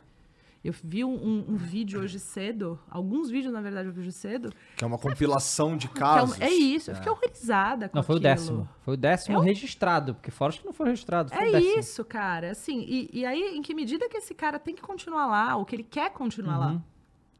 E aí entra numa outra discussão aqui que dá pra gente ficar falando mais duas horas. Você, viu o é- negócio do VAR? Do VAR desse jogo? Não. Porque o Vinícius Júnior foi expulso. Aham. E ele foi expulso porque ele deu na- com a mão na cara do maluco. Na regra, realmente. Só que antes, o goleiro do time dos caras vem de maluco pra cima do Vini Júnior. Sim. Só aquela atitude ali já era pra tomar cartão. E o maluco pega ele e mata leão. O juiz não vê, nada disso. Chama no VAR e só mostra o Vinícius Júnior batendo no, no cara. O cara do VAR foi expulso. demitido, né? É, foi? O árbitro eu vi hoje. Foi, que foi, ele embora. demitido. Mínimo, né? Pelo amor de Deus, né? Que que é isso, cara? Sabe? Olha, olha o nível que o negócio chega, bicho. né? E, e aí, assim, é, porque eu queria saber, juridicamente falando de uma advogada, essa questão, porque eu, eu, eu, eu- 50 mil pessoas, certo? Como que o clube pode controlar essa multidão fazendo merda? Entende? Tipo, seja caso racismo, seja jogar coisa no campo, essas coisas. Porque a gente vê que em certos casos é difícil, não acontece muito, mas o clube pode ser penalizado, me- perda de mão de campo, perda de ponto, um monte de coisa, né? É, co- como que o clube pode controlar isso? O clube. é- é- a obrigação, eu vou te falar do Brasil, tá? Aham. Tá. Lá eu não, Claro. não sei exatamente como é que funciona, mas assim, Brasil. É, a obrigação de quem, quem é o responsável pela segurança da partida é a agremiação mandante. Então, o mandante que tem essa obrigação. Uhum. Então, tem que ter segurança para no momento em que acontece um caso de racismo e alguém fala ou alguém escuta, primeiro você tem que ter segurança suficiente para escutar. Se isso acontece, alguém precisa, você precisa ter um segurança perto para você poder avisar, ó, aquele cara ali foi racista, que é o que a gente vê várias vezes em jogos da Libertadores aqui, né? Direto, Sim, nossa. direto. Direto, direto em jogos da Libertadores a gente vê isso acontecendo. E aí chama a polícia e leva a pessoa presa. Uhum. Levando isso para Espanha, num lugar em que injúria racial, como o Guiguinho falou, não é crime, Aham. você vai Cara, chamar você a polícia, consegue, a polícia você não consegue quê? chamar a polícia, Você vai, né? vai, né, vai prender o cara É baseado em quê? Já que não tem nada É. na... Aqui no Futebol Paulista tem uma campanha nova que é, é- eu acho que é nos 11 minutos de jogo, e em alguma outra minutagem nos 11, agora não vou lembrar qual que é outra minutagem do segundo tempo, que aí passa assim no- nas placas ali, aquelas eletrônicas, passa um número que você pode ligar de um disque denúncia. Uhum. Então, tem um telefone que você pode ligar. Você tá lá na torcida, na arquibancada, você escutou alguém sendo racista, você tem um número que você pode ligar ou mandar um WhatsApp na hora, Uhum. que aí vai um segurança lá para poder levar essa pessoa para prestar esclarecimentos, enfim, para averiguar exatamente o que E aí, aconteceu. e aí, quando o clube ele segue todas as regras que tem que seguir em relação a isso, é isso que ele alega na sua defesa se ele for É isso, se acusado? ele for acusado, é. Se Desde a partir do momento em que ele- o torcedor é identificado, Uhum. o clube ele não vai ser penalizado. Ou ele não. Ele, a regra prevê que é que nos casos em que há identificação, aí essa conduta não é, não é penalizável ao clube. Uhum. Mas o Código Brasileiro de Justiça Esportiva, ele não, não funciona para torcedor, né? Eu não tenho jurisdição para eu denunciar um torcedor. Uhum. Só que nesses casos de racismo, que é o artigo 243G do Código, ele traz ali que eu posso proibir esse torcedor de entrar. Então, se a pena é a pena que é aplicada para o clube via federação de falar assim, ó, tá aqui a relação de torcedores, porque tem uma relação, né? Então você tem ali torcedores que são penalizados, sei lá, por briga, tem uma lista, ele não pode ir pro estádio, ele precisa estar presente em algum lugar. Nesse caso específico, você comunica que esse cara não pode entrar no estádio. Uhum. E aí vamos supor que esse cara é pego no estádio no jogo seguinte. Aí sim o clube é penalizado. Uhum. Caramba. Interessante, sim. É, mas isso ra- raramente acontece, né? O clube ser penalizado. Até perder mando de campo é raro hoje em dia, né?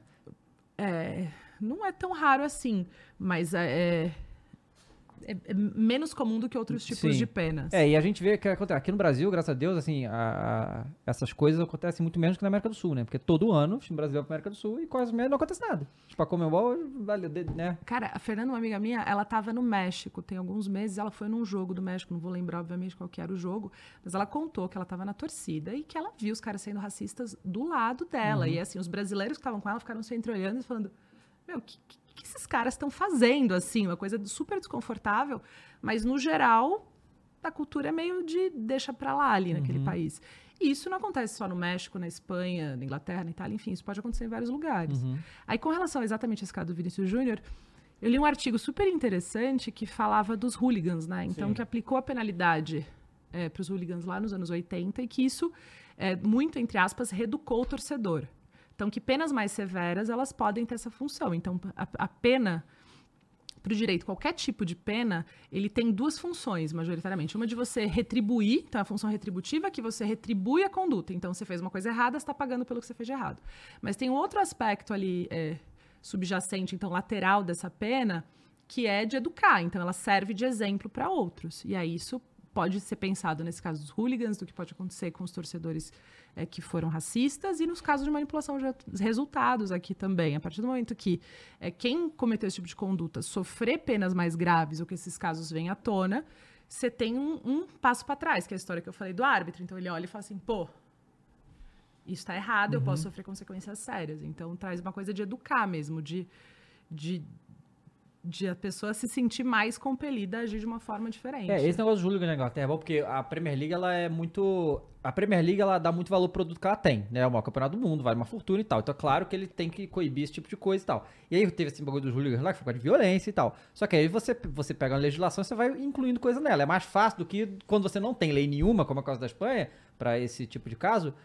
Porque é justamente isso, cara. Tem que ir para Congresso, tem que ir pra, tem que ir para um monte de. é, são vários passos para isso acontecer. Né? Por isso que a gente estava falando ontem que para alguma coisa acontecer lá, é, tem que ser a pressão dos clubes, a pressão do, da, da, da mídia e tal. Uma, uma mídia conivente pra cacete lá na. Os na caras chamam, os caras chamam o Vinícius Júnior de, de macaco na TV. Na TV, aberta. Tipo. Cara, é de, de ficar assim. Cara, acontece, Caralho, aconteceu a gente esse tá em É, isso, 2023. é isso, a gente olha e fica olhando É. e falando. Meu, que esses caras estão falando, sabe? Como que. a- as capas dos jornais espanhóis. As capas de ontem, assim, eu, eu tava olhando no Twitter e fui. "Hum, Não é possível que em 2023 esse tipo de coisa ainda é considerado em alguma cara, medida o- o, razoável. pre- o presidente da La Liga, cara, ele foi no Twitter pra repreender o Vinícius, É. cara. Como é que pode isso, bicho? Sabe, como é que pode é, é, a, a cabeça do cara tá tão em, o- em outra, sei lá, outro planeta, que ele imaginar que seria adequado ele falar aquilo ali, cara. O cara é o presidente da La Liga, maluco.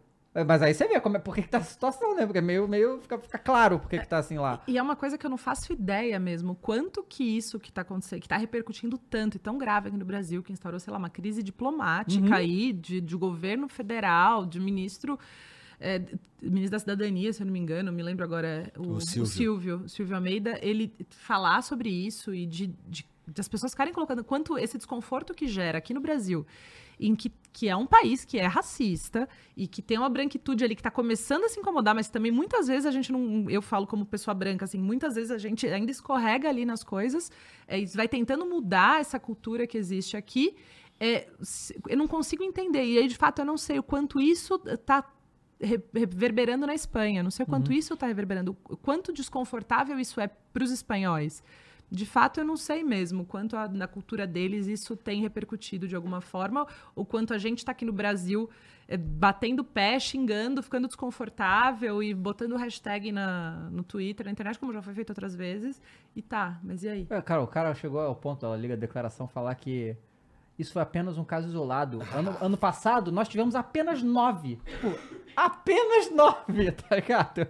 Pra caso isolado, é um. Um. Um pode ser um caso isolado. Um a cada dois anos. Isso, aí é um É. caso isolado. Agora, Nove no ano, Cara. no mesmo campeonato, cara. É surreal, bicho. E quantos. Aquela imagem do, do enforcamento dele. É, na ponte. e valeu. Valeu. Ia falar ah, clubismo, tá ligado? Tipo, né? Eu, na, foi Atlético de Madrid, eu acho que rolou isso lá, né? Foi, É, aí os caras entrando no estádio e falando absurdos, e em vários momentos, assim. é, esse lance, é, fico pensando, vamos lá, pra La Liga não, não, não fazer nada, ou o cara é muito mau caráter, assim, ele sempre vai ser, assim, não fazer nada é mau caratismo, ponto. É, mas agora eu tô tentando pensar do o que que motiva esse mau caratismo, se é só mau caratismo, se tem, e eu acho que tem grana envolvida, né? Porque vamos lá, entrar numa com os times é, que, que, que- que- cujas torcidas é, têm essa conduta. É, putz, o quanto isso prejudicaria o produto La Liga. Então tem, tem algumas coisas aí que vão tornando a coisa cada vez mais complicada, mas no fim é mau caratismo. Não, cara, o né? que parecia, sabe o que é? Parecia que os caras da La Liga estavam putos que estavam sendo chamados de racista, entendeu? E estão É só querendo não defender. racista, é porra. óbvio. É bem simples, né? É uma receita bem simples, é, né? Você não quer sabe? ser chamado de racista? Tá bom, Pois meu é, bem. cara. É só não ser racista. Cara, é bizarro, assim, cara, esse jogo... ah, O, e, e aquele negócio, eu acho que quem, quem que tem força pra mudar isso aí é Real Madrid e Barcelona. É, basicamente são eles. Eles que é, são os que têm força política, financeira e tal pra fazer alguma coisa em relação a isso, né? Aí hoje saiu, né, que o, o Florentino Pérez fala, né, deu, deu um basta lá na Liga e tal, tá brigando com os caras lá e, e agora a La Liga tá mais pianinho, né? Porque, assim, foi, foi uma reação, parece que foi uma reação... Em inglês chama knee-jerk reaction, sabe? é? Tipo, uma reação, tipo, no susto. Que a reação no susto do cara foi essa, você sabe como é que são essas pessoas aí, né? E, e aí o, o, o- Real, que tá vendo isso aí, e acho que foi o Gustavo Hoffman da ESPN que tava lá, ele, ele comentou que a percepção dele era que talvez isso seja um marco na história do Real Madrid, sabe qual é? Essa situação, então para que seja mesmo, né? É, até porque, vamos lá, daqui a dois anos tá chegando o Hendrick, que não é branco. Não, ano que vem, nem dois É, anos. pois é, um ano, que- ano que vem. Exatamente, tem isso também, né? Pensa nisso aí, né? Cara, o time inteiro do Real Madrid, cara. É o Camavinga, Rodrigo, É. o Rudiger, o Militão, o Chameni, sabe? É, é foda. Cara, me dá um, um tédio. Esse- Não, Dá- é horrível, dá um- né? um- não, não, é muito um ruim. ranço, dá um né? ranço, é Essa muito coisa dá ruim. uma, uma bad que você fala. É, é o que. Não, não lembro qual de vocês dois falou agora há pouco. Pô, 2023, sabe? Uhum. Como que a gente ainda tem que ficar gastando tempo pra poder explicar o óbvio pra Uhum. essas pessoas? É, e... É, bom, E quanto mais tempo eh, vai demorar pra que as coisas mudem efetivamente? Pois é, E eu- que mudem aqui também, né? Porque aqui a gente também vive uma sociedade Uhum. que é que tem um racismo estrutural ali. É, e assim, a importância do futebol, né, cara? Que assim, é, é o futebol é um movimento cultural muito importante né, no mundo inteiro. O Brasil, então, é muito gigantesco. E certas coisas a gente não quer ver se não acontecer no futebol, né? Então, que, falando, é, o, o próprio Vinícius Júnior falou isso, que o que aconteceu na Espanha, que eu falei, cara, eu não conheço a sociedade espanhola. Eu não posso chegar e falar que todos os espanhóis são racistas. Não, não tem como que eu não conheço. Só que para o mundo a imagem da Espanha é essa agora. Por causa do futebol, sabe? Né? Então, assim, é, É, o, futebol ele é um instrumento de transformação, né? Com certeza, é um instrumento demais, de transformação gigantesco. individual, tipo, quando ele faz com que as pessoas mudem de vida por conta do futebol, Uhum. e é também um instrumento de transformação social. Você consegue mudar realidades a partir do futebol. totalmente. Historicamente, você tem aí casos em que esse dedo na ferida que é colocado por meio do futebol acabam mudando realidades. E é o Uhum. que a gente espera, de fato, que aconteça nesse caso. Pelo menos é o que eu espero. Agora, você tá, você tá no, né, fazendo essa coisa de direito esportivo há quanto tempo? Sete anos, mais ou menos. Sete anos. Tem a- a- algum caso que te marcou, assim? Ah, na Justiça Desportiva, não. Lá no Tribunal da Federação, eu tô, tem quatro. Não, tudo bem. É uma, uma- uma É. situação dessas do futebol que falou, caraca, isso aqui foi cabeludo. Cara, tem um- uma história que é. não era um caso meu, mas que é uma história que um cara, um segurança aí de um clube aqui de São Paulo, clube pequeno, mas da capital, que ele foi. Um cara um bonachão, assim, um cara negro, obviamente, bonachão, assim, um fofo. Que chega assim, sabe essa pessoa que você olha e dá vontade de abraçar, assim, de fofo? E aí esse cara tinha sido vítima de racismo. Então, um cara de segurança, No- de- dois durante metros o jogo? durante um jogo. Aham. E um cara dois metros de altura, enfim, super alto, ele vai, ele senta no tribunal, e aí o tribunal, eles são, é, é um- uma bancada assim, né, com as cadeiras em voltas, em volta, uma cadeira no meio, que é onde a testemunha ou o denunciado senta, e o público pra lá. E ele senta e ele se põe a chorar contando o que aconteceu com ele. Então, assim, isso é o quanto é, isso afeta a vida dessa pessoa, o quanto é doloroso pra ele. E óbvio, a gente não vive isso na pele, Uhum. mas cê- o mínimo que você pode fazer é você ter empatia e você olhar para a dor do outro, saca? Então é muito difícil, é muito triste você pensar que um ser humano ele é, é ofendido em razão da cor da pele dele, Uhum. que diferença que isso faz. Mas enfim, é, é duro, cara. E aí, fora outros casos comuns desse tipo, que é de canto homofóbico. Uhum. Que aí você tem canto homofóbico. ah, na Copinha esse ano foram vários casos, ano passado também outros tantos. Canto homofóbico, ofensa homofóbica contra árbitro. A coisa do racismo aqui em São Paulo é bem menos presente é, do que a homofobia. Acho que por conta dessas campanhas, sabe, de ser uma coisa que as pessoas já se policiam mais. Mas canto homofóbico tem direto. Teve no jogo no São Paulo e Corinthians, o último, não era campeonato nosso, mas da CBF, que o árbitro parou o jogo, Parou o jogo, né? sim. parou o jogo por conta da torcida do Corinthians ficar, mais uma vez, fazendo a mesma graça sem graça que faz há anos. E aí, enfim, aí o clube pode ser sujeito a multas ali, a pagar por isso. E aí passa, né, ali escrito, não, não cante, Uhum. homof- não faça canto homofóbico. O clube pode ser penalizado, mas a torcida não tá nem aí. Então, eu, eu de fato, se me perguntar, tá bom, mas qual é a forma de educar o torcedor além dessa que já é feita? É você, na minha opinião, proibir de entrar, tentar Uhum. identificar e proibir de, de entrar, e aí penas altas pro clube mesmo. Porque aí não tô nem falando desse caso só, tô falando do caso concreto, porque eu não sei o que vai ser feito, mas assim, no geral, é tentar dar uma pena muito alta pro torcedor falar, putz, ferrei com o meu time, sabe? Uhum. É, a gente tem. Porque assim, é, pode parecer bobeira isso, mas assim, se um dia o Flamengo achar que eu prejudiquei ele, eu ia ficar muito mal, tá ligado? Então, e eu acho que todo torcedor tem um pouco disso, né? É, então, é, é uma coisa que possivelmente funcione, mas é algo de, de muitos anos, né? De. De um trabalho Um de trabalho, exato, um trabalho E, e a coisa da, da manipulação, que é o que a gente começou falando, também é isso. É um trabalho ali de, de ficar falando, falando, falando. Então, sei lá, falei que eu fui falar com a molecada do Sub-13. Cara, se daqui 10 anos um moleque desse for procurado e falar não, pô, o trabalho já tá feito, uhum. sabe? Ou se ele for de lá, ele sair, for para um outro clube, e aí ele- al- rolar algum comentário no vestiário, que fala, pô, tá, cara, não faz isso não, senão você pode ser banido. É, é um trabalho que é esse, cara, de você fazer agentes de, de disseminadores ali de informação e você tentar educar as pessoas é, nesse aspecto para que essas- esse tipo de conduta pare de acontecer, ou que aconteça tão pouco quanto possível no caso da manipulação, mas no caso de racismo, homofobia, qualquer conduta discriminatória, cara, já passou da hora disso acabar. Uhum. Sim. É, E assim, a gente. Depois que rolou isso, das apostas, começaram a ver uns perfis que são muito engraçados, Ah. assim, que é tipo. é, ele é ruim ou é manipulação de, de, de aposta? É uma de aposta. Aí é um lance. Vagabundo Tem um, tem um- tem um perfil que é perna de pau ou, ou esquema de apostas? Isso, esquema de aposta, exatamente. E, e aí isso fica, cara, porque de- du- durante esses jogos, todo, todo mundo ficou olhando e falou, e agora? Isso, isso, cara, isso é horrível, né, maluco? Porque justamente você fica imaginando se aquilo é verdade ou não. Porque assim, desde sempre que eu comecei a torcer futebol, eu, eu sempre escutava essa coisa de, ah, juiz é ladrão, roubou, não sei o que, isso aí a gente vai escutar pra sempre. E eu sempre botei na minha posição e falei, cara, eu não posso acreditar nisso. Óbvio que vão falar, ah, você é flamenguista, né? Sabe como é que é? Mas tudo bem. Eu não posso achar que nenhum juiz tá de mal intenção nunca. Porque senão para de ver futebol, cara. Senão, tá ligado? Que- Qual é o propósito disso aqui? Se, se é tudo manipulado, né? Se o juiz tá roubando. Então, assim, eu sempre botei na posição, tipo, não vou Ele é acreditar só nisso. ruim sabe? mesmo, né? É, é ruim, porque é muito ruim. Cara, Os caras são muito ruins, cara. E assim, engraçado que eles são igualmente ruins, assim, no Brasil inteiro e tal. Tipo, é, eu entendo toda a pressão, toda a dificuldade e tal, mas, porra, pelo amor de Deus, cara. Nossa senhora, é difícil. Né? Isso sem manipulação de nada, né?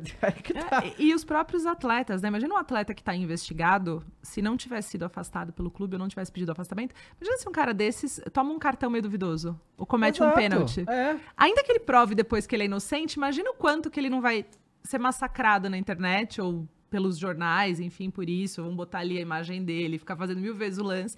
Cara, às vezes o cara só tava num dia ruim mesmo, às vezes ele só é ruim. Exato, eu vi um lance que era assim, eu não lembro qual era o time.